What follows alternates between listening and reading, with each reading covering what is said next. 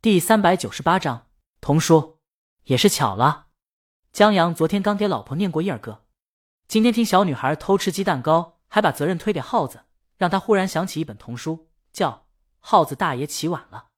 这是个短篇，写的挺日常惬意的，其中两篇关于动物。江阳记起的故事，耗子大爷就是其中一篇。这篇故事中的耗子大爷也背了黑锅。丫丫有些内向、认生，所以跟他的车叔说话还行，看江阳就怯生生的。但那双眼渴望的看着江阳，他想听。江阳正觉得这些宫殿部件难组装呢，现在有机会摆脱了。他一把推给店主：“你来。”店主：“我。”江阳已经开口讲了，有一个小女孩，她也叫丫丫，她妈妈也忙，因为一些原因，把她交给了她同父异母的三哥照顾。他三哥住在单位分的房子里，不会照顾孩子，任他瞎跑。正无奈收拾套件，王启拼装的店主抬头默默的看江阳一眼，这不会现编的，还把他整插背了吧？江阳没理他，继续说：单位里能跟丫丫玩的人几乎没有。有一天早上，故事中丫丫在床上的时候，看见顶棚上出现一个洞，越来越大。三哥告诉他，那上面住了一个孤单忧郁的小耗子，然后。他用泥封住了洞口。故事中的丫丫一想到小耗子在黑暗中无助、孤单，可能想到了自己，她伤心落泪。但有一天早上，有一个东西砸到她被子上，是一只灰不溜秋小耗子。原来他把泥啃开了。不过这小老鼠饿得够呛，摔下来没跑。他看他，他看他，不怕人的耗子遇上了不怕耗子的人。故事中的丫丫和耗子成了好朋友。他害怕毒药馒头把自己的朋友耗子大爷毒死，就把毒药扔进了河里。随后又十分后悔，主动向三哥坦白认错。故事中的丫丫也嘴馋。江阳看着面前的小女孩，她跟你一样偷吃了他三哥的东西，还嫁祸给耗子大爷。三哥气得骂了耗子大爷一顿。在替丫丫背锅之后，耗子大爷好几天没出来。故事中的丫丫一个人更寂寞了，她伤心很久，还钻在被窝里哭。向耗子大爷道歉，最后他忍不住向三哥承认了错误。三哥说：“早知道是他，因为耗子不会自己打开咬一口，再把东西盖上。”第一个故事就完了。这故事不复杂，本来就是一个特简单的故事。江阳都没头疼，直接借昨天和今天场景就记起了大概故事，然后顺着故事大概就把细节从记忆中勾出来，所以故事讲的还算完整。当然。这故事还有一些细枝末节，江阳没讲。譬如卖烧饼的老宋奶奶，故事中的丫丫得知她把自己当成她死去的闺女后，就常常去店里玩，任由老宋奶奶捯饬。江阳讲完后，咂摸了一下嘴：“我记得你早上在超市买水了，水呢？”店主指了指柜台后面。江阳去拿了一瓶水，润了润嗓子，问丫丫：“我讲的怎么样？”“好。”丫丫听得津津有味儿。一看就是没怎么听过故事的，他忽然在想，自己污蔑老鼠吃了妈妈买的鸡蛋糕，是不是不太好？或许是觉得刚才的赞美太单薄，丫丫又跟了一句：“叔叔讲的真棒。”店主立马觉得手里的火车模型套件很刺眼，懂这些有什么用？江阳叫哥哥，我还年轻呢。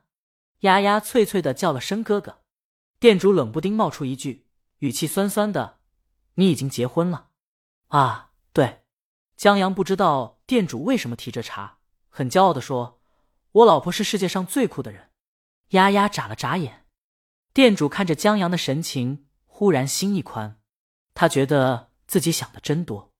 面前这小子过的是他想都不敢想的生活，根本两个世界的人，他没来由的吃什么醋呢？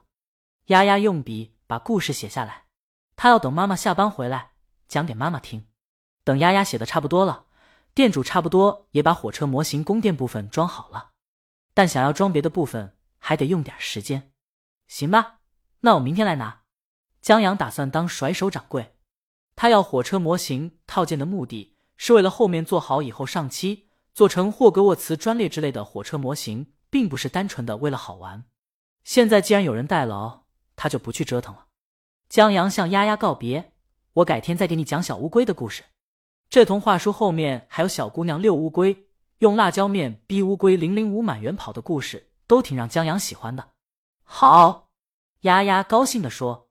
店主忽然说：“加个好友，你讲给我，我给丫丫讲，省得你没时间。”江阳，我有时间。店主把套件一推：“那你回去自己。”江阳声音很大：“我没时间。”他拿出手机，让店主扫他好友。我把故事记起来了，就给你发语音。说着，江阳点击加好友，然后他看着店主聊天软件的名字，愣住了。货车，他看着店主。网名，店主默默不说话。真名啊！江阳环顾店里一周，对这名字是服气的。时间不早了，江阳拿着喝了几口的瓶装水，迎着斜阳回去了。在进北门的时候，还碰到了牛阿姨，他们闲聊了几句。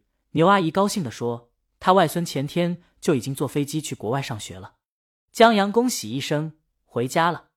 至于店主货车，在江阳离开后。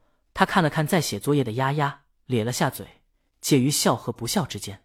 他觉得这小子可以，竟然讲了一个没听过的故事，关键这故事还贴合了丫丫今天犯的错。货车让丫丫喝水，还给丫丫支招，等明天一早醒了，你把这故事讲给妈妈听，妈妈肯定不生气了。丫丫点头，嗯。货车又抬起头看了看江阳离开的方向，或者说他家所在的方向。现在正在夕阳的笼罩下，原本那里是习以为常的景色，现在变得有些不一样，就好像这小子的出现和一个故事，忽然让小店的阴暗变得亮堂一些。丫丫写了一会儿作业，又玩了一会儿火车。货车把网上的订单发走以后，带着丫丫去旁边的傻子蛋糕店买了几个鸡蛋糕，让丫丫就着牛奶吃了以后，给他妈妈打了一个电话。这时候天已经不早了，他又让丫丫看了一会电视。然后送丫丫去了他家，他有丫丫家的备用钥匙。丫丫妈妈把房间打理的井井有条。货车让丫丫上床，看着她闭眼睡了觉，才关灯离开。滋滋，黑暗中衣柜里传来窸窸窣窣的声音。丫丫睁开眼，他妈妈经常上夜班，每到这时候他最难熬。夜深人静，任何响动他都觉得鬼来了，尤其有窸窸窣窣声音的时候。他就觉得有什么东西从黑暗中钻出来，四处活动，专抓小孩。他不得不钻到被子里，把自己捂得严严实实，哪怕捂一身汗也不出来。他就这么怕，一直怕到困了，睡了，这才算熬过去。但今天，他听着窸窸窣窣的声音，忽然喊了一句：“耗子大爷，本章完。”